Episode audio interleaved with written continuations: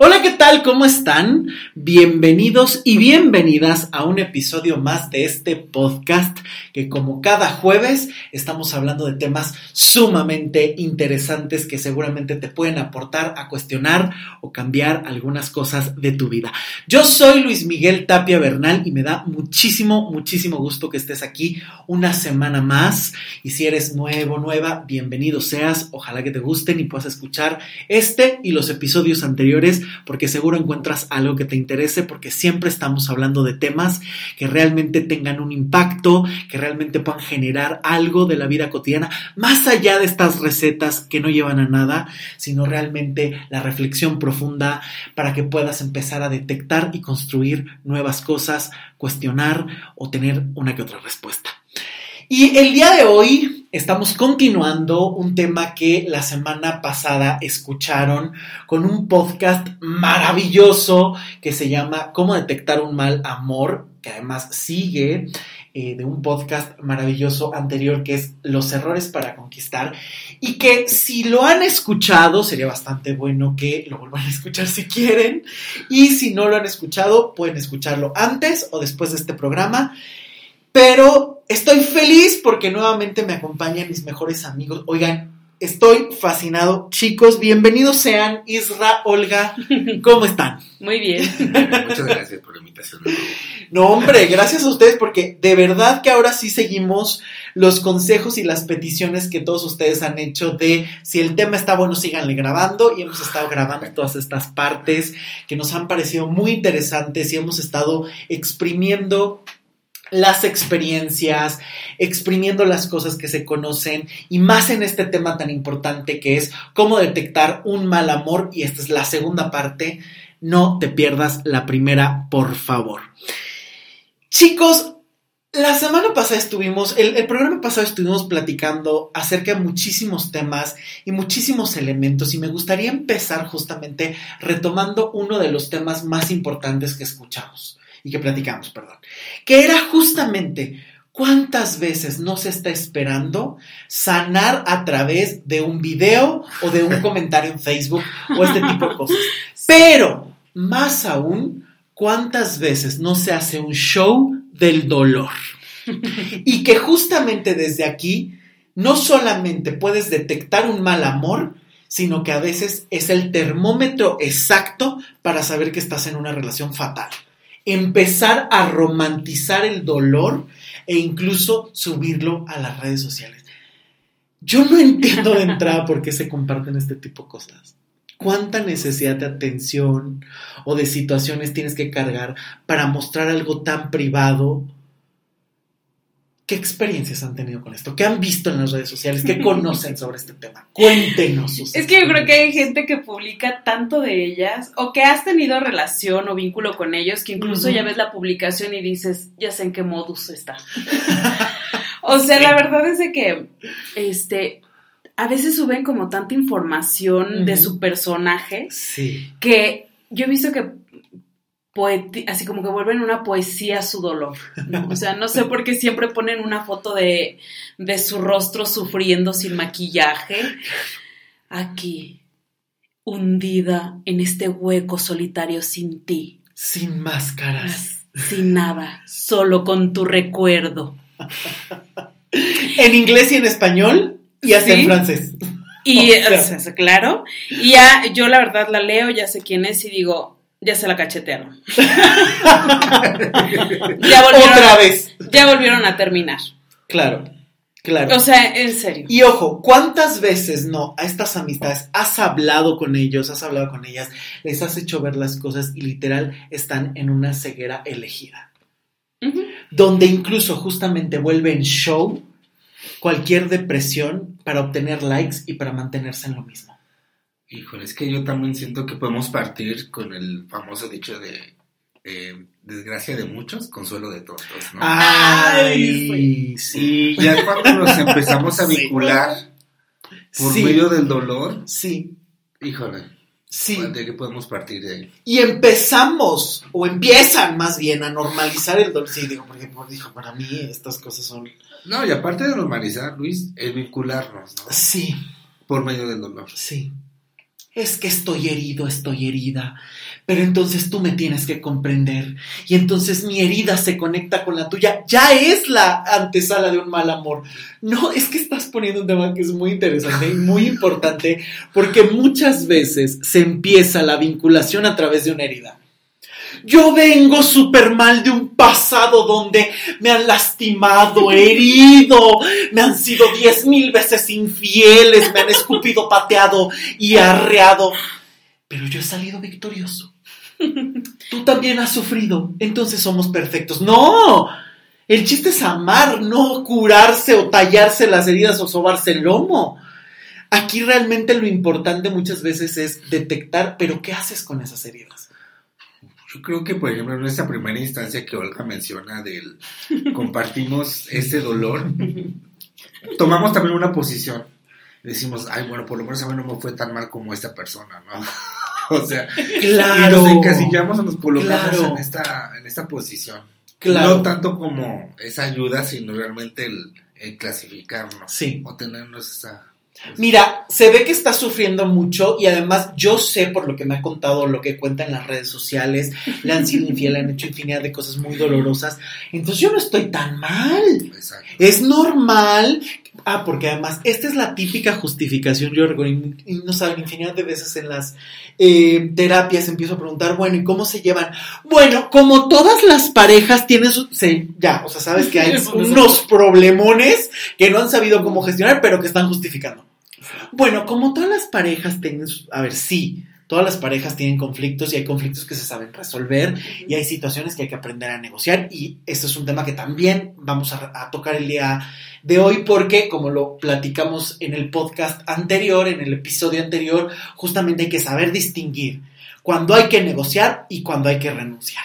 Pero antes de entrar con esto, es muy común que esto ocurra, que empecemos a idealizar, pero sobre todo que empecemos con una dinámica sumamente nefasta de comparativa o justificación. Mira, es que ellos sí tienen una relación conflictiva. A ver, si algo no te gusta, no necesitas la validación de alguien más. Si a ti no te gusta cómo te habla, cómo te trata, es razón suficiente para saber qué vas a hacer. Si lo comunicas y llegan a un acuerdo o si renuncias porque no te queda de otra. Pero no podemos estar teorizando y llenando, como bien dices, de poesía el dolor. E incluso diciendo, claro, miren cómo sufro, aquí el dolor, aquí toda esta situación, 15 minutos regresas y la felicidad absoluta a tu lado, media hora después ya nos volvimos a pelear, pero soy una guerrera que se levanta, pero soy un hombre valiente que sale adelante. Y entonces se vive en la justificación y de la patología se hace un show, de la patología se convierte en una necesidad de likes y ahí no hay posibilidad de avance. Porque ahí se está viviendo simplemente de lo que se obtiene y lo que se obtiene es un paliativo momentáneo. Likes, atención, comentarios, lástima o aplausos. ¿Cuántas veces no hemos visto relaciones que tienen infinidad de likes y que incluso inspiran a otros diciendo, me encantaría ser como ellos? Cuando rascas un poquito la historia, descubres infinidad de situaciones violentas, groseras y terribles que incluso pueden ser hasta peligrosas pero que se vive con una máscara, que se vive con un exterior perfectamente bien manejado, que en realidad se puede tomar como un modelo a seguir cuando en realidad detrás solamente hay un teatro, incluso en apariencia bien construido, pero muy doloroso, tóxico. Y de verdad, simplemente yo hago la, pregunta, por supuesto que las redes sociales te dan esta idea de hacerte sentir importante, de hacerte sentir la Kardashian, de hacerte sentir que lo que publiques es importante para algo de buenas noches, tengo hambre. Buenas noches, ¿quién más tiene hambre? Estoy aburrido. ¿Qué están haciendo? Recomiéndenme algo que hacer. ¿Qué Díganme qué ver en Netflix. Oye, ¿no es más fácil meterte y ver por tu iniciativa? Sí, claro. Recomi- recomiéndenme dónde comer. ¿Qué hacemos? O sea, este tipo de interacciones que también son reflejo de un vacío actual social y que si socialmente se está generando la era del vacío, la era del consumir y desechar, estamos en una era donde los malos amores están a la orden del día, porque además no hay tiempo ni siquiera de poder disfrutar ni lo bueno ni lo doloroso. Estoy en un momento bonito, pero espérame, antes de que me des el abrazo y seamos más felices, déjalo inmortalizo con una selfie y la subo a la red social. Corte de momento, sigamos. Amiga, ¿cómo estás? Antes, antes de que me abraces, selfie. Ahora sí, como, o sea, estás todo el tiempo interrumpiendo en una búsqueda de realización y en una búsqueda de validación externa que se me hace muy peligrosa. Porque aquí ya a nivel social, a nivel macro, se están generando dinámicas donde simplemente son apariencias y como lo vimos en el podcast anterior y en, en los dos podcasts anteriores, la apariencia siempre empieza a generar conflictos cuando no se sustenta con una realidad. Y ejemplos de malos amores todos lo conocemos o en algún momento los hemos padecido. Sí, completamente. O sea, yo creo que todos con- tenemos alguna historia cercana de, de quien solamente es feliz en redes o normalmente tiene un, entre comillas, buen vínculo con su pareja, pero es un caos en su intimidad, ¿no? O sea, en algún momento todo eso detona y dices, wow, no son la pareja perfecta, Realmente no es tan perfecto como presumen, hay violencia dentro de esa pareja, Claro. hay infidelidades, pero en las redes están siendo ejemplo para otros más. Totalmente. Es que yo creo que también, si ya lo ponemos como desde esta perspectiva, eh, para mí ha sido muy interesante e incluso hasta a veces doloroso, ¿no? Ver cómo se enmascaran, o sea, lo sostienen los likes a las personas en las fotos. Están enmascarados en sus likes, ¿no? Una vez recuerdo que tenía, estábamos hablando, este, dos, estaba con otra chica y recuerdo mucho que ella me decía muy altiva, ¿no? Pero mis fotos tienen 119 likes. ¿Cuántas tienen las tuyas? Entonces yo recuerdo que, que me quedé muy sorprendida porque dije, te están sosteniendo, o sea, Sí, tu base son los tu likes. base son los likes. Estamos teniendo una discusión en donde me estás diciendo que el nivel de popularidad, Es más importante. que lo que ahorita estamos hablando en esta mesa, o sea, para Claro. ti tu valor son 119 likes, pero saliendo de la imagen de Facebook, ¿quién está contigo? Wow. O sea, ¿quién te acompaña? Estás Wow. hablando conmigo. Estamos intimando aquí. ¿Qué tiene que ver los 119 likes? Que tiene que ver un espacio virtual. Exacto. ante la realidad. Entonces recuerdo que, Claro. ¿sabes? Me fui como con esta idea de, entonces, ¿cómo quieres vincularte con otro ser humano si para ti es tan importante decir, soy muy valiosa porque alguien me puso 119 likes, entonces valgo todo y voy a apostarle con quien yo quiera con mis 119 likes? ¿Cómo voy a necesitar terapia si tengo 119 likes? Claro, claro. si me sobra gente. Entonces siento que son exactamente estas personas que ves solucionando su vida en Facebook y diciendo, tengo buenos amigos porque me pusieron un like. Claro. ¿Y cómo, cómo, cómo realmente te Claro. vinculas con el otro si eso es lo que te está definiendo? Totalmente. O sea- ese es el peligro, que te definan tus likes. Que tu autoestima valga en función de los likes o me encanta que obtengas. Inclusive, ¿cuántas veces no hemos visto que están creciendo tanto estas dinámicas donde incluso son capaces de hacer el ridículo con tal de obtener un like?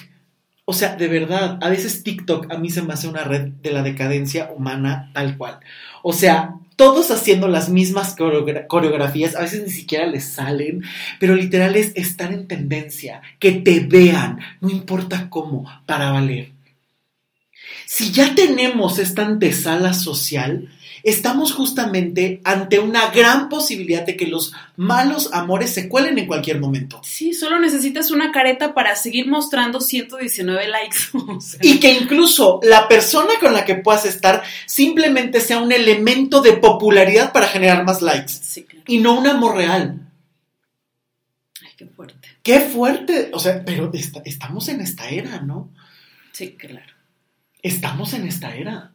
Pues es que yo creo que va más que nada más allá de la aceptación, sino la vigencia, que son cosas diferentes, ¿no? Mm, muy bien. Porque igual, o sea, una aceptación estás en un grupo aceptado y ya tienes como, perteneces a algo. Claro. Perteneces, tienes códigos. Exactamente. Ya sea en tu círculo social, familiar, laboral, lo que tú quieras. Pero esta vigencia de estar siempre presente, siempre presente, es como que algo, nos, algo nuevo nos estamos enfrentando todos los No, porque la vigencia es efímera. Exacto, pero el, el hecho de estar ahí manteniendo Claro. siempre vigente, Claro. esa es la nueva lucha que tenemos más allá de la aceptación. Totalmente. Y que genera un precedente de incluso creer cómo tendrían que ser las relaciones. Para que estemos felices, tenemos que sacarnos 24 fotos al día y me tienes que poner te amo y me tienes que dar me encanta y yo te tengo que tener en tus redes y por qué te comentó esa vieja y por qué te comentó ese tipo y bloqueala porque no me gusta. Si ya estás en una dinámica así, estás ante un mal amor. Porque ya no estás viviendo una realidad o incluso ya estás empezando con una situación donde lo irreal, que es una red social, pesa más que tu realidad actual. Porque si no tienes seguridad en lo que estás viviendo, en lo que tocas, con quien duermes, y es más importante la red social, estás empezando a perder la realidad. Que incluso, ¿no? Yo platicaba con mi hermana y me contaba, ¿no? O sea, es que yo la verdad es que conozco a la... a- a- Ay, un a- saludo a tu hermana, le mandamos Ay. un abrazote. Perdóname si voy a quemar a tus amigas, pero no tengo que hacer. Son para una buena causa. Pero bueno, un día entraba a mi Facebook y me aparecía la imagen, ¿no? Y decía, ay, se parece a su amiga. Pero yo decía, se parece. Y me acuerdo que le escribí y le dije, oye, ¿esta es tu amiga? Y me decía, ah, sí, sí es. Le digo, oye, qué bien se ve. Bajó de peso. Y me dijo, sí. Le digo, y está igual que ahí porque veo como un poco de filtros, ¿verdad? Y me decía, ah, no, son filtros. Ella se ve así. Y era una persona diferente. Wow. O sea, yo decía, oye, pues sí le Wow. echa ganas con los filtros. Si se esmera. Entonces, este, yo decía, Sí tomó su curso en Creana. y bueno, yo sabía que con... No, incluso yo, yo le decía, oye, pero ¿qué pasa cuando la ven con los que interactúa? Claro. Porque ella es soltera y está, ha estado saliendo con varios chicos y me dice, "Mm, pues no la vuelven a buscar. Obvio. Entonces, ¿por qué te aferras a esta idea de que en el filtro puede interesarte y si tú sabes que no eres esa persona ya que te ven ahí, ¿no? Que era lo que se veía en el otro podcast. Totalmente. ¿Por qué vas con el personaje cuando sabes que si ya cuatro no te volvieron a buscar, sigues aferrándote al personaje lejos de decir, oye, ¿por qué me estoy poniendo 827 filtros donde me pongo cabello, piel tersa y estoy hasta como difuminada? Me cambio el color de ojos, me reduzco la cintura, o sea, ¿Por qué no mejor realmente te reconoces y haces un trabajo en ti? No, sí, me dice, no, pero está haciendo terapia. Entonces, yo Wow. decía, ok, o sea, ¿hasta qué punto también a veces, wow. aparte de que estás como distorsionado, eliges a una persona, a lo mejor que solamente sea una escucha para tu distorsión? Totalmente. No hay un cambio real, ¿no? O sea, yo, algo que recuerdo mucho de tu terapia es, se tienen que ver los cambios Sí. en la manera en la que vives, ¿no? Sí. en la que te asumes. Sí. ¿Y qué pasa cuando estás disfrazando a este personaje y te están ayudando a que lo hagas y te vas mal vinculando no una vez, dos veces, tres veces, cuatro veces, treinta veces en citas que no van a ningún lado? Sí, y que además yo digo, a ver, espera, es que, es que diste muchos temas muy interesantes y quiero recuperar tres muy importantes. El primero, a ver, de entrada, tienes 17 mil filtros, oye, no tienes amigas, no tienes amigos, en serio. O sea, porque uno diría, oye, para, ¿no? O sea, es que uno te ve en la calle y en la calle, yo siempre lo he dicho, a ver, en la calle no existen los filtros. Está increíble que te crees un super perfil y un cutis de porcelana, pero ¿por qué estás tan peleado o peleada con tu imagen que necesitas generar una distorsión de ese tamaño? ¿Por qué? ¿Qué tiene? O sea, eso ya es una alarma tanto de la persona como la que sales, como de ti mismo, porque a partir de ahí te vas a relacionar. A partir de la imagen con la que estás peleado de ti, es con la que te vas a relacionar. Y si tú necesitas maquillarte y transformarte de esta manera, algo ya no está funcionando en ti. Claro, una cosa es que te des un retoquito, que le mejores la luz, que una cosa es eso, pero otra cosa es que casi casi te hagas otra. otra persona. Sí, que literal ves el antes y el después y dices, Son dos personas distintas. Si yo te veo en la calle no te reconozco. ¿no? De, de entrada yo digo, ya, amigos, amigas, no, no, no. Es que, es, es que esto ya no se puede estar fomentando, ¿no? ¿Cuántas veces es, amiga, te ves increíble? Claro que te ves increíble con filtros, pero no eres tú. Pero no eres tú. ¿Y cuántas veces no está gritando que estás peleado con una cuestión tuya? Y ojo, yo creo que a partir de aquí hay un tema muy importante. ¿Cuántas veces las personas que no se gustan a sí mismas, que están peleados o peleadas con algo tan elemental como es tu peso, tu rostro, que es, es la forma en la que dices, es que me siento fatal?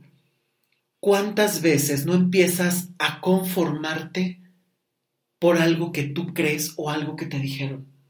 ¿Cuántas personas no se sienten menos o no les o no se sienten merecedoras de algo por la razón que sea interna o externa y empiezan a hacer negociaciones absurdas? Y es que aquí enlazo el siguiente tema que tú hablabas acerca de esta parte de la terapia, ¿no? La terapia sí te va a ayudar a conocer muchísimas cosas, pero tienes que empezar a ver resultados. Uh -huh. O sea, tienes que empezar a ver cambios y a notar cambios. Y la forma de notar cambios no solamente es mental. Por ahí, de hecho, hay un podcast que si no lo han escuchado, corran a escucharlo porque literal habla justamente esto. ¿Cómo saber que ya cambié? ¿Cómo saber que la terapia está funcionando? Porque muchísimas veces, justo, hablabas de un tema muy importante, ¿no? Que incluso aquí llegan a consulta un montón de personas que, ¿cuánto llevas en terapia? 10 años y tú dices, oh por Dios, y este es el resultado, ¿cuánto tiempo llevas perdido ahí? ¿No? Evidentemente tampoco nos podemos ir al otro extremo, que es súper común, ¿no? De en 15 minutos sano, con una sola consulta tengo, o sea, no tampoco, ¿no? Yo siempre pongo la perspectiva de los años que tienes son los años que llevas con el patrón. No te puedes echar la misma edad en transformarlos, pero tampoco vas a poder cambiarlos en 15 minutos porque es un proceso de aprendizaje, de descubrimiento, de cambio y de aceptación. Y creo que a partir de aquí uno puede detectar muchísimas cosas con las personas, ¿no? Si ya en redes sociales te tienes que transformar y construir un personaje, es como si no te pudieras sostener ante el espejo la mirada. Y esto ya es muy revelador. Y ya es la antesala de un mal amor, sí o sí. Sí, también construirte un personaje tú para tu próxima relación. Claro. o al compromiso que quieras tener. Claro. Porque si así maquillas lo que eres, ¿qué vas a hacer para estar en pareja? ¿Con qué vas a empezar una relación de pareja? Y esto es muy peligroso, por eso es que muchas veces siempre están buscando, dime en el podcast los pasos para detectar. Sí, claro, pero a ver, hay que analizar las cosas, los contextos sociales, familiares y personales, porque quien no comprende la realidad, quien no ve en dónde está parado, no puedes generar un cambio. Es como si tú abres el cofre del carro y no sabes por dónde empezar. Entonces da igual la pieza que muevas porque puede ser la correcta o puedes empeorar la situación. Para que realmente sepas dónde estás parado, dónde estás parada, tienes que ver. Y ver realmente, no ver lo que quieres o lo que te conviene, no ver lo que las amigas te dicen como lo platicamos en el episodio anterior. ¿Cuántas veces no es de, le pregunto a la amiga para que me corrobore lo que yo quiero saber? Y entonces nuevamente estás ante la antesala ya de un mal amor, porque estás esperando las respuestas de otros o porque estás culpando a otros. ¿Y qué me dicen de esta dinámica que es súper común? Cuando han estado o conocen personas que se la viven culpando a las exparejas del sufrimiento y ellos siempre han sido víctimas. No, bueno, no me digan que no conocen a alguien así. Claro. Y al final de cuentas no es como una posición de quién fue el bueno, quién fue el malo. Eso es. Sino realmente cada uno contribuyó una parte de la responsabilidad para que se llegara a eso. Totalmente. ¿no? Totalmente. Aquí no hay buenos ni malos, ¿sabes? No. Son responsabilidades equitativas. No, y fíjense que esto es sumamente común. Siempre se está buscando quién fue el, quién fue el malo, quién fue el bueno, quién la hizo, quién no la hizo. Siempre son dinámicas comparativas, pero justamente esta es una tendencia muy común. Es muy fácil jugar al inocente. es el papel más fácil. Es que tú me engañaste, es que tú me hiciste, oye, llevas 10, 20 años en una relación donde la otra persona te ha dicho hasta el cansancio que no eres tu su prioridad, te lo ha dicho, te lo ha demostrado, te ha faltado al respeto, te ha utilizado económicamente, te ha engañado de todas las maneras posibles y tú sigues diciendo, pero es que toda es la culpa porque tú te engañaste. Oye, ¿y no podías abrir los ojos? Oye, y no querías abrir los ojos porque también hay cegueras selectivas. Y el ser humano es especialista en las cegueras selectivas. Y quien no es capaz de determinar la dinámica en la que estás, de determinar por qué estás en la misma situación, es muy fácil que te ciegues y que se te vaya la vida en patrones destructivos y en amores completamente sufrientes. Pero es que yo no sé si luego estos personajes tienen un, en serio, un límite. la verdad es de que... Muy buen punto. ¿Por qué? Porque yo ya he comprobado y, en donde te das cuenta, ¿no? Que hay muchas cosas en donde fueron mostrando ya todo el mundo, incluso sus amigos. O sea, ya está cuando los amigos y muy cercanos te dicen, mi amigo no te conviene. Sí. Vámonos este güey es culero. Claro, sí. Que el amigo te diga que su mejor amigo es culero, ¿cómo por qué crees? Que, puede ser diferente. Si lleva conociéndolo toda la vida. Claro, Porque todavía me ha tocado que me dicen, o sea, su amigo me lo dijo, pero, pero yo no creo. o sea, es que, es que tú deberías de ver cuando está conmigo. O sea, cuando está conmigo, ay, no es mi mundo. O sea, él, él me lo ha dicho, es que tú eres especial. O sea, yo quiero tener hijos contigo, yo quiero hacer una vida contigo. Yo. Te ha sido infiel, te ha pegado, te ha robado dinero, te ha humillado, nunca te da un lugar, ni siquiera eres su novia. Porque tiene otra novia, porque tiene otra novia. Claro. ¿Por qué? O sea, ¿por qué sigues esperando que él sea el amor de tu vida? ¿Por qué esperamos eso para nuestra vida? Te reconozca como el amor de tu vida cuando en la práctica están todos los elementos que te corroboran que no solo no eres el amor de, de su vida, sino que además no tienes el lugar que estás buscando en su vida. Estas son las cegueras. Alguna neurona no no hace sinapsis ahí. ¿Qué pasa, no? Porque estas historias son, yo también cada vez las escucho más. Sí. Fueron, vinieron y todavía esperaron que con ellas fueran diferente o ellos. sí, es que es una dinámica muy común de aguante y una dinámica donde muchísimas veces es porque tengo una bonita experiencia, no importa que tenga 20 negativas, tengo que regresar a la bonita. Esta es una dinámica muy común. Pasamos un buen momento juntos, pasamos un fin de semana increíble. Es como la canción de Ana Torroja. ¿Cuál? Tu habitación helada. Ay, qué ¿No? Te trata mal toda la semana, pero vives el fin de semana increíble o viceversa. Si tienes que pagar un precio así de alto, no estás en el camino correcto. ¿Por qué negociar a través del dolor en lugar de negociar y hacer crecer la felicidad? Si no han escuchado esa canción de Ana Torroja, por favor pónganle play porque es una joya del disco Sonrisa, se llama Tu habitación helada de Ana Torroja, es una maravilla. No la ponemos porque no tenemos los derechos. Pero bueno, hasta Juan Gabriel no lo dice, no te aferres. Claro, hasta, hasta el filósofo Juan Gabriel te lo dice. Ya, vuélcale, vámonos, el que sigue. Y sin embargo, hay un aferramiento al dolor que nadie quiere soltar.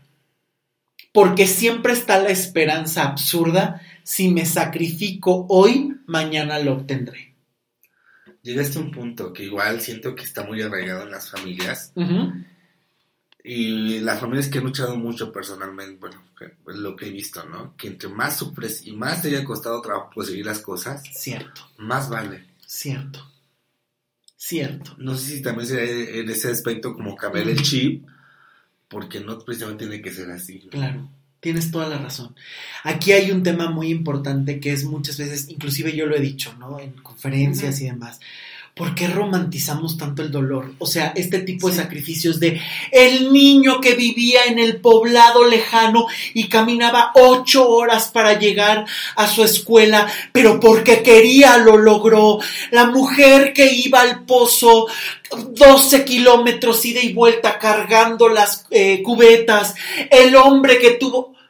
Vergüenza debería de dar vivir en una sociedad con tantas desigualdades, vergüenza debería de dar que un niño tenga que caminar ocho horas para llegar a la escuela cuando hay alguien que se puede despilfarrar millones de dólares o millones de pesos en una fiesta en gobierno o privada. Eso es lo que debería de dar vergüenza. Esas inequidades. Y justamente pasa lo mismo en estas dinámicas familiares y personales. Te costó muchísimo trabajo y eso es lo que más vale. Sí, yo les, ojo, y no estoy diciendo que las cosas no tengan que tener un proceso, un crecimiento, una disciplina, una constancia, que por supuesto la gente se forma. Yo no me formé en terapeuta en cinco minutos y estoy estudiando todo el tiempo. Tú no te formaste como diseñador en un curso de creana de 15 minutos. le has estudiado a la especialidad, le has estudiado a tu licenciatura, estás todo el tiempo en actualización tú en todos los cursos que estás haciendo de investigación mesoamericana, de historia, de astronomía, de astrología, no estás parada. Estás todo el tiempo estudiando y conociendo y leyendo. Estás en crecimiento. Y eso no se forma en cinco minutos. Pero tampoco podemos decir, sacrifícate, sufre, no comas, no duermas y vas a tener una recompensa. Mucho menos en el amor. Claro, y aparte esa recompensa no significa que valga valga menos ese valor. Claro, esa es otra, ¿no? Porque pareciera que si lo obtienes fácil o, bueno, fácil entre comillas, porque de entrada es lo que yo digo, a ver, ¿estás dispuesto a hacer lo que esa persona para ser feliz? Porque seguramente la persona que tiene una buena relación de pareja se lo ha trabajado, ha ido a terapia, ha reconocido patrones, ha evitado errores, se ha intentado comunicar de otra manera, y ha, hecho un cambio. Y ha sufrido igual que tú, ¿no? Claro, ¿quién no ha tenido un desamor? Quizá a lo mejor estas parejas que se conocieron a los 15 años y se casaron y fueron... No conocen otra cosa, ¿no?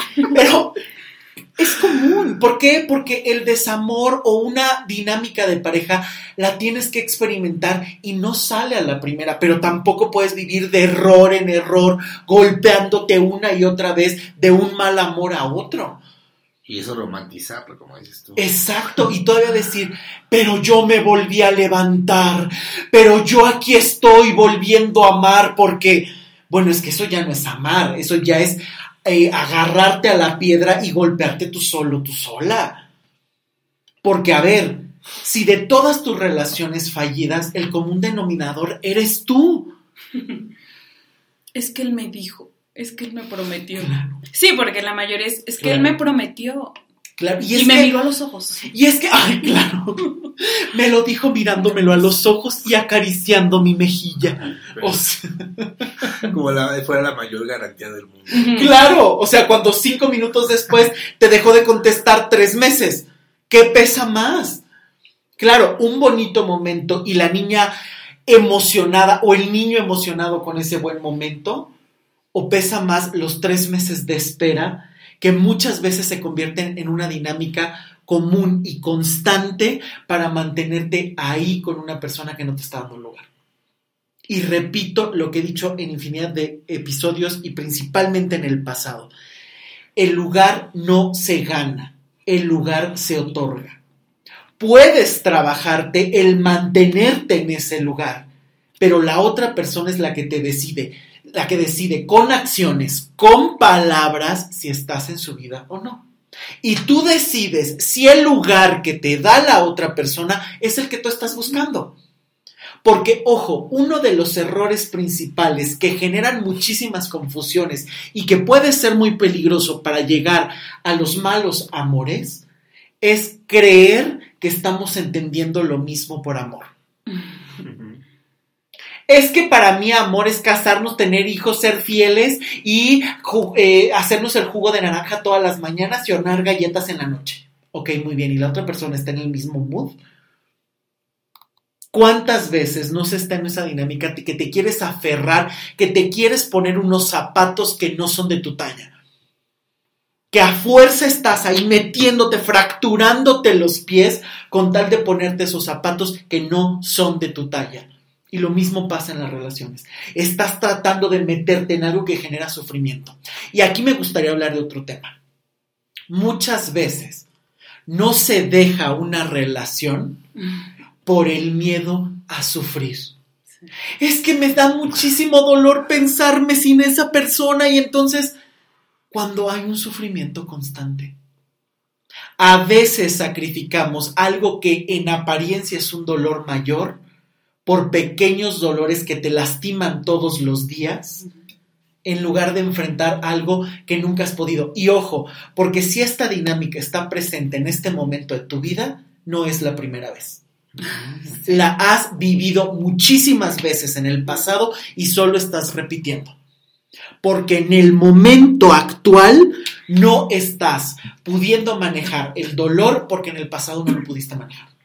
Y en el pasado me refiero a una cuestión de eh, familiar, a una cuestión de ti con alguien más, a una cuestión de pareja, a una cuestión de algo que vienes arrastrando siempre. Porque si ahorita no sabes gestionar el dolor y te da tanto miedo, ojo, por supuesto que asusta el dolor. Pero a veces, si pones en una balanza, no es que estés en la felicidad. No estás renunciando o pensando en renunciar porque te estén amando y te estén dando el lugar que merezcas. Estás pensando en renunciar porque ya no hay un objetivo real que te haga mantenerte y ser feliz. Y a veces, por no dar ese paso, te quedas aferrado años siguiendo en la misma dinámica porque me da miedo sufrir después. Esto es bien peligroso, de verdad. Y pasa mucho, porque te da miedo enfrentar ese dolor cuando perfectamente lo vas a tener que enfrentar tarde o temprano, en este momento o después, porque acuérdense de algo. El duelo que no pasas ahorita, tarde o temprano lo vas a vivir y con intereses. Así es que tú decides si lo vives ahorita al precio de primera mano o lo vives después con todos los intereses y morosidades de haberlo postergado. Tú lo decides. Bueno, a mí me surgiría que una de dos. Entonces es real este punto que, que, a ver, ¿es real este tema de un clavo no saca otro clavo? Nunca. O sea, porque yo como he escuchado como varias historias en donde...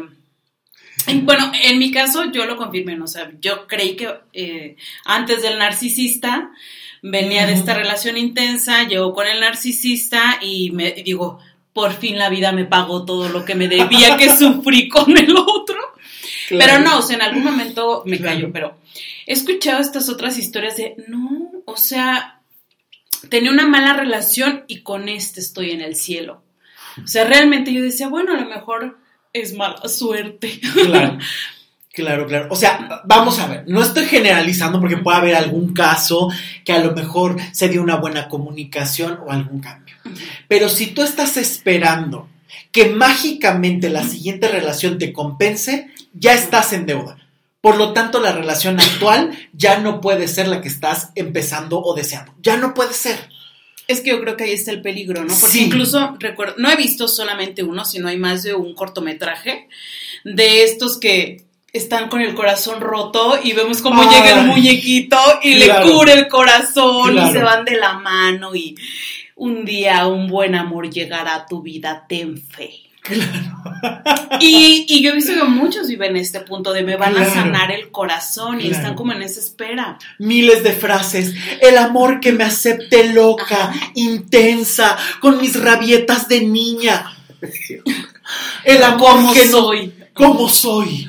Valiente. Oye, dices, oye, a ver, a ver, a ver, a ver, a ver, a ver. O sea, ¿estás buscando pareja o estás buscando terapeuta?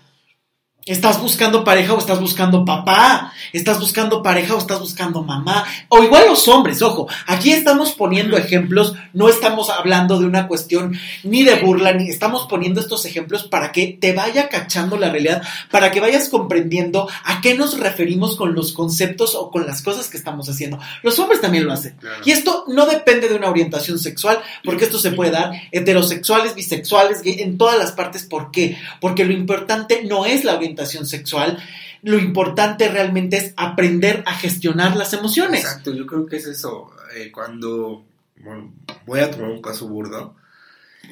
Hubo una vez estuve en un grupo de WhatsApp y un chavo se abrió este como él era y ha sufrido mucho en cuestión de que su papá este, está pasando cáncer, creo que él está padeciendo lo mismo y comentó y en ese momento mi pareja me abandonó.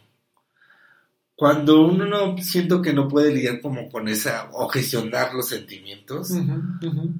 uno como que regresa a esas, a esas emociones y esa emoción Sí. que él sintió fue el abandono. Sí, Cuando uno, y, y se remite a, a esa parte infantil, cuando Totalmente. un niño es abandonado, pero Totalmente. eres un adulto, ¿no? Y ese abandono no se puede vivir como abandono porque tú no naciste con el amor, con esa exacto, pareja, ¿no? exacto. Y ahí yo creo que de cierta manera como lidiamos con esa evolución del dolor. No nos podemos quedar con esos dolores o esos miedos que teníamos de niños, sino nosotros que evolucionamos y crecemos y creo que nuestros miedos también evolucionan con, con- con- con Sí. nosotros Sí. y debemos de gestionarlos de una forma u otra. Sí. ¿no? Y pasa mucho que estos dolores, en lugar de aprender a gestionarlos, se quedan ahí. Exacto. Muchas veces todo lo que te asusta lo congelas, lo ignoras y lo evitas. Ajá. Y esto es muy común. Échense el episodio de dejar de huir, porque hablamos muchísimo, hablo muchísimo de este tema. Ahí me tocó estar solo. Este, me, me eché solo ese día el, el episodio. Eh, porque justamente estás tocando un tema muy importante. ¿Quién siente un abandono? Un adulto sabe qué hacer. Ok, se acaba y se acaba. No me abandonas. Decidiste irte y yo decido cómo gestiono el quedarme, irme o moverme. Y precisamente cuando hay una ruptura así, me abandonó. Ahora no puedo ver ni un futuro conmigo mismo Claro. o con nadie más. ¿no? Claro. Wow, es que eso es bien importante. Es súper duro. no veo un futuro conmigo mismo. O sea, Totalmente. yo solamente existo con otro, entonces na- nadie se puede ir que esté conmigo. Necesito cuidador, necesito padre, necesito madre, necesito y estás buscando de manera incorrecta. Porque por muy bueno, buena que sea tu pareja, nunca te va a dar lo que necesitas, porque lo que necesitas lo tienes que resolver con papá, con mamá, con el abuelo o con quien haya sido. No puedes vivir esperando que alguien te pague lo que no pudiste resolver con alguien más. Y ojo, siempre lo he dicho, tarde o temprano dejas de ser el niño y como adulto te puedes hacer cargo de tu historia. Y aunque haya cosas que no sepas gestionar, hoy más que nunca tenemos herramientas para trabajar. Así es. Porque esto que estás tocando, de verdad, me parece un ejemplo sumamente valioso. La frase del abandono. Un niño no puede con la soledad, un niño no puede con el abandono, un adulto sí. Porque un adulto aprende a saber quién es, a saber cómo estás, a saber cómo bastarte a ti mismo. Y que has construido para no sentirte Eso es. también, ¿no? Eso es. Hay una frase eh, de, de Amado Nervo en uno de sus poemas que se llama En paz que dice, yo fui el arquitecto de mi propio destino. Tú lo diseñas, tú lo construyes, nadie más. Porque incluso en las peores situaciones puedes encontrar una elección. ¿Cuántas veces no puedes estar ante una dinámica que sea sumamente dolorosa, sumamente incómoda, estos, estas relaciones que las padeces? El otro no te va a dar la respuesta. Incluso el otro se pudo haber ido y tú eliges cómo vivir el adiós. Y ahí tienes el control otra vez de la situación. No podemos vivir justificando los malos amores, pero tampoco usándolos de escudo.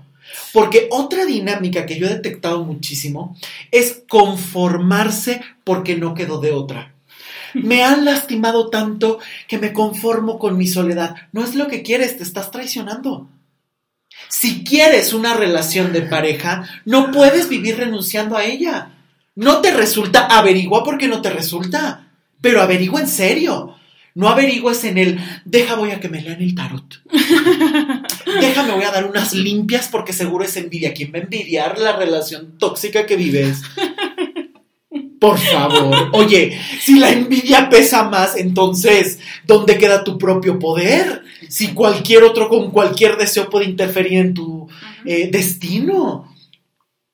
No puedes renunciar a los sueños. Si tu sueño es vivir en pareja, si tu sueño es vivir solo, tienes que ser fiel a eso.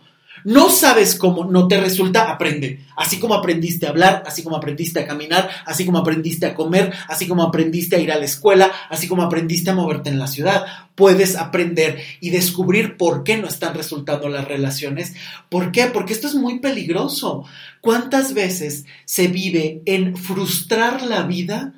Porque esa parte no funcionó y empiezas a conformarte de, pues no queda de otra más que la soledad. Nadie me va a amar y me conformo mejor para estar conmigo mismo, porque sí, está bien, tienes que aprender a estar contigo mismo, pero si tu sueño es estar en pareja, mejor averigua que no está funcionando y arréglalo. Eso es lo que queda. ¿Qué? Más que... Qué descompuestos estamos, ¿no? Claro, es que por eso es que a mí me interesa muchísimo estas pláticas, porque creo que ahora, en esta invasión de las redes sociales, donde además todo se reduce a 3, 5, 16 pasos, 16 errores, donde nada más los detectas y punto, por eso inclusive estábamos platicando de este tema y decidimos el detectar, porque estamos detectando patrones. Una cosa es que los detectes y otra cosa es qué vas a hacer con ellos. Y a veces no necesariamente pensar va de la mano del sentir y no va de la mano del actuar. Porque tú puedes tener todo muy claro en la cabeza, pero sentir otra cosa y actuar de otra manera y ya estás en conflicto. Porque solo cuando te alineas y es congruente la forma de pensar, de sentir y de actuar, empiezas a tener fuerza, porque empiezas a tener claridad. Si la mente te dice es mejor estar solo, el corazón está anhelando una relación de pareja y en, el, y en la actuación estás cerrado para no moverte, estás en una discordia contigo mismo. Porque estás, eh, vas por caminos distintos. Es como si la mente, el corazón y el actuar fuera por otra parte, estás fragmentado. Punto. Y un fragmentado, ¿cómo puede relacionarse con otra persona? Ya tienes garantizado un mal amor. Claro, y es por eso que hablamos anteriormente, que uno se vincula por medio del dolor. Y de la cicatriz, de la herida, del, de la incomodidad. Y ahí ya tienes garantizado el mal amor.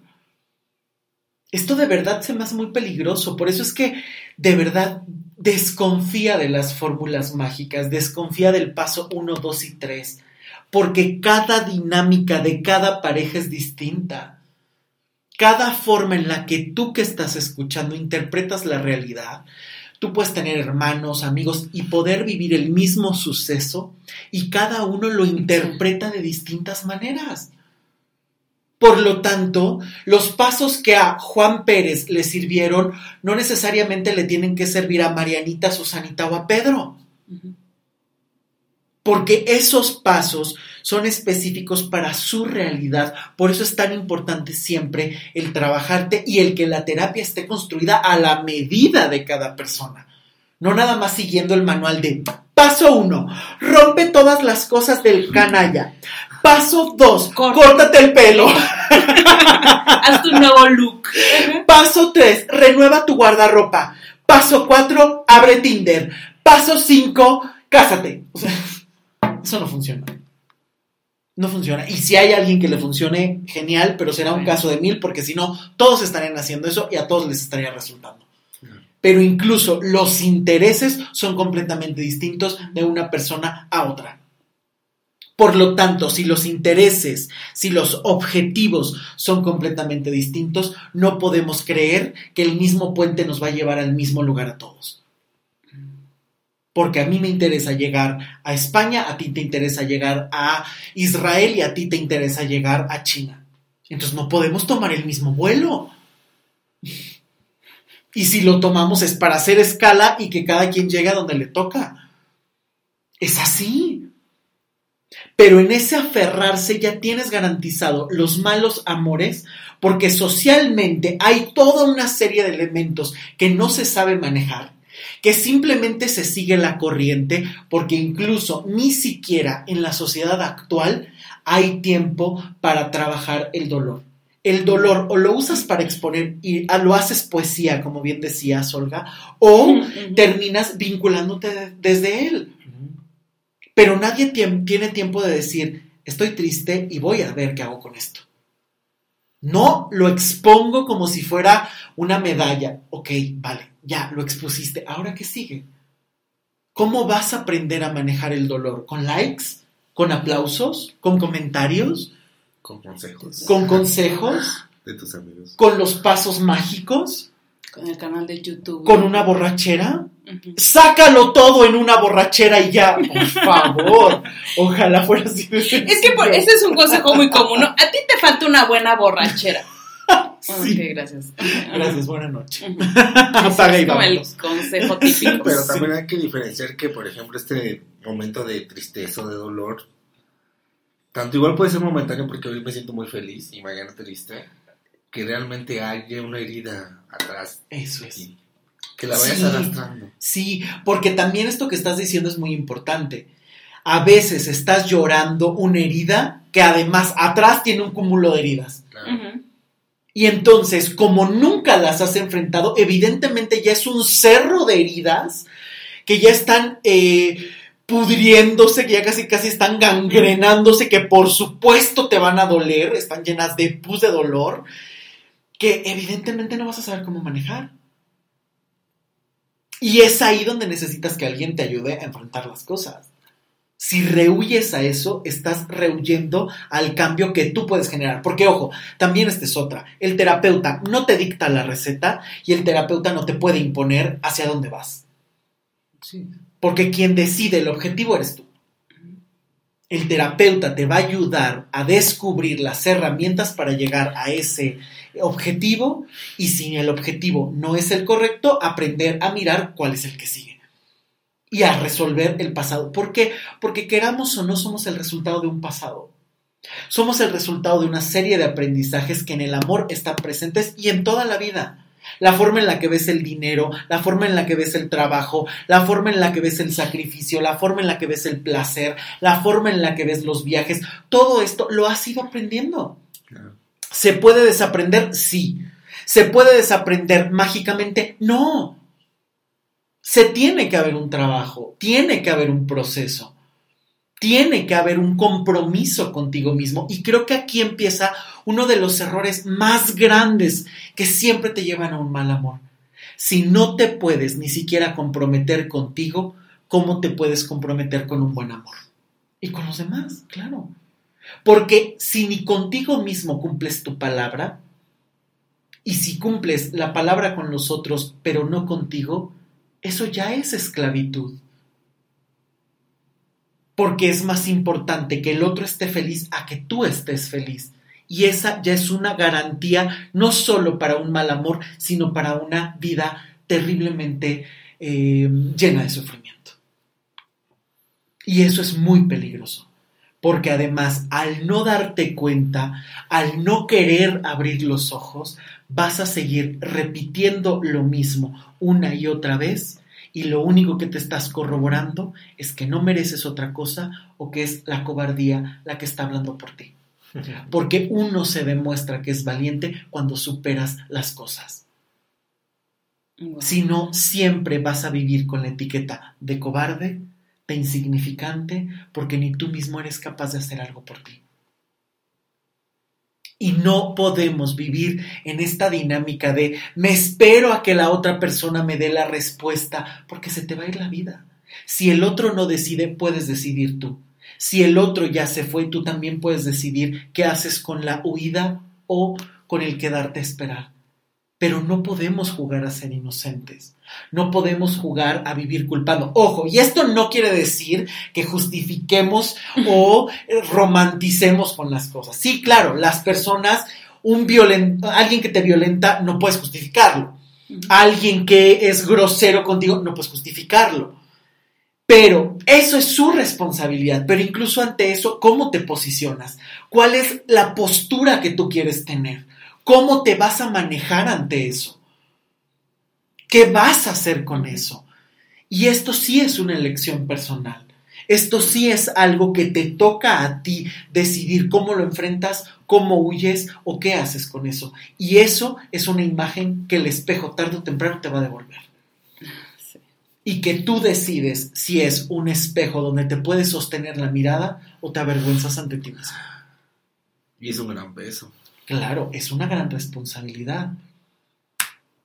Y una responsabilidad que para poderla asumir hay que ir convirtiéndote en adulto. Porque el niño, claro, sale huyendo y mejor, no, mejor te ayúdame. No, mejor tú decide. Es que es eso, o sea, realmente cuando sí evolucionamos, sí evolucionamos, pero qué tanto nuestros miedos evolucionan con nosotros. O sea, porque ¿Qué van a seguir, Claro, van a seguir, ¿no? Pero Claro. tú qué tanto lo asumes y así que, ok, ya soy adulto, tengo una pérdida, ¿cómo voy a asumir esa pérdida? claro, claro. ¿Qué hago con eso? Es que lo más fácil es, corro y ya rápido me encuentro otra pareja y le demuestro al otro, aparte que ya Ay, estoy bueno, bien. otra dinámica directita Entonces, al mal amor. Exacto, o sea, creo que lejos de responsabilizarte, lo más fácil es, pues, eh, a ver, este lo tenía pretendiente, este también, rápido, me voy y me vinculo, ya no pasó nada, Subo 20 mil fotos a Facebook y que el otro se entere, amiga, mándaselo, que el otro se entere que yo estoy con alguien más y a través de eso tengo valor. Y los likes me y respaldan. soy sumamente Claro. feliz. Y los con likes me 119 likes. ok, suerte. Suerte con eso. Ajá. Sí, hablas de esas soluciones fáciles. Claro, claro. Soluciones fáciles e incluso mediocres. Porque a veces, entre comillas, son una solución, cuando en realidad, si lo vemos bien, es el inicio del problema. Y, y dijiste algo muy importante, sí, los miedos van a evolucionar contigo y van a crecer contigo mientras tú no los atiendas. Porque un miedo que no enfrentas gana peso, gana importancia. Y todos los seres humanos hemos sentido miedo en algún momento de nuestra vida. Todos. No hay un ser humano que no. No hay un ser humano que no. Todos en algún momento hemos sentido miedo. Y si no, hay que irse a checar el cerebro porque algo está pasando. Sí. Algo biológico hay ahí.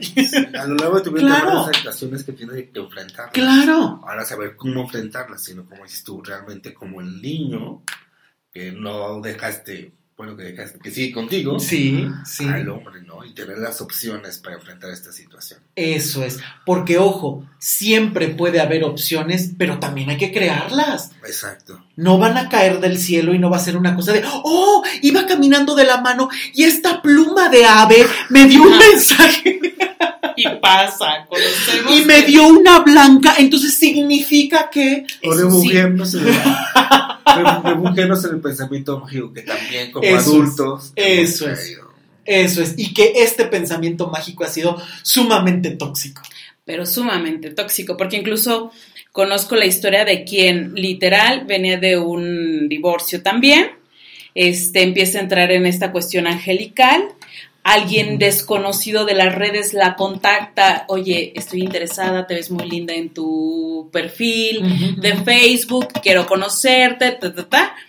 Ella sale, a- no sé dónde vio una señal angelical y dijo, no es mala persona. O sea, voy a confiar en esta persona desconocida que me empezó a escribir de la nada en Facebook, pero como vi esta señal angelical, voy a seguir conversando. Tres Wow. segundos después empezó a tener una relación con quién sabe quién en la red.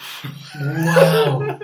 O sea, ¡Qué peligro! Qué O sea, qué cosa. entonces, ¡Qué cosa! Es que es peligroso. no, no es cualquier cosa este tema de las señales al día de hoy. De verdad, y que todo el mundo está viviendo señales y lo único que está gritando es, yo no me quiero hacer responsable, yo no sé ni a dónde voy, vida, dime a dónde hacerlo. Claro. Y claro, obviamente que todos los seres humanos en algún momento te puedes sentir perdido, pero en lugar de buscar algo externo, ¿qué haces para generar un buen puente y una comunicación contigo tarde o temprano? Porque si no, muchísimas veces en estas señales te puedes perder en algo peor o hasta peligroso. Y nuevamente está garantizado el mal amor. Seguro. Porque yo siempre es como digo, a ver, ¿por qué puedes confiar que alguien más te dé una predicción antes de confiar en ti mismo o en ti misma? Uno, porque siempre es muchísimo más fácil echarle la culpa al otro. No, pues es que como hice lo que el tarotista me dijo, pues entonces no funcionó, el problema es de él. No era bueno. No era bueno. Y si sí es bueno, entonces lo vuelvo mi gurú y no voy a- al baño si él no me da permiso. Infantilismo total. Wow. Necesitar eternamente que alguien te guíe no es de adultos. Y necesitar eternamente que alguien te guíe nunca te va a llevar a un buen amor. a menos que quieras perpetuar esa dinámica que siempre puede ser peligrosa porque no está dentro de unos límites donde puedan crecer como seres adultos, sino que siempre vas a estar en una relación cambiante entre un infantilismo donde no vas a, te vas a caer y no vas a meter ni las manos. Esto es muy peligroso, de verdad. Son reflexiones que hay que hacer sí o sí. ¿Y qué creen? por eso nos nos llamas fue. para, para ser más terrenales todas esas cuestiones que todos Sí. en algún momento nos hemos preguntado. Y es que siempre me gusta estar hablando de estos ejemplos, que no es por balconear, que no es por una situación absurda. No, no, no. Los estamos poniendo ejemplos porque muchísimas veces no se ve la realidad. Y repito, si no partes de la realidad, no puedes modificar ni saber en dónde estás. Pero ya se acabó, chicos. Llegamos a la hora. Otra vez se me fue rapidísimo.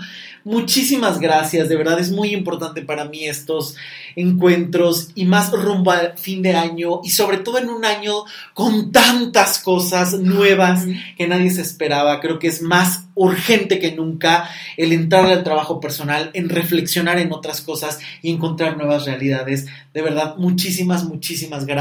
Gracias. Ojalá antes de fin de año grabemos algo más y me dará muchísimo gusto. Olga, muchas gracias. Al contrario, gracias. Isra, gracias Gracias. por todo lo que compartimos y gracias a ustedes por llegar aquí. Recuerden que el trabajo sigue, se puede seguir trabajando, no hay pretextos para eso, las consultas han seguido a través de internet y es muy importante tener este camino siempre abierto, porque muchísimas veces decimos, bueno, es que ahorita no se puede, hay que, hay que saber adaptarnos a las nuevas realidades. Y ahorita es muy importante saber y seguir cuidándonos y que la consulta se pueda hacer desde donde estés a través de internet y seguir en este trabajo que hoy más que nunca es más necesario para todos. Porque si tú estás bien, dejas de ser un peligro para ti y para los demás. Si quieres toda la información de mis consultas, puedes visitar luismigueltapiavernal.com para consultas individuales, consultas de pareja y bueno, pues estar eh, siempre en contacto a través de mis redes sociales donde podrás encontrar todos los cursos que vienen y todas las dinámicas que se están trabajando siempre en Instagram, en Facebook y en Twitter. Estoy como Luis Miguel Tapia Bernal. Recuerda seguir este podcast en Spotify, en Apple Podcast y por supuesto en mi página web. Y recuerda que los malos amores también pueden transformar si tú trabajas en ellos. Yo soy Luis Miguel Tapia Bernal, nos escuchamos el próximo jueves. Que estén muy bien. Chao.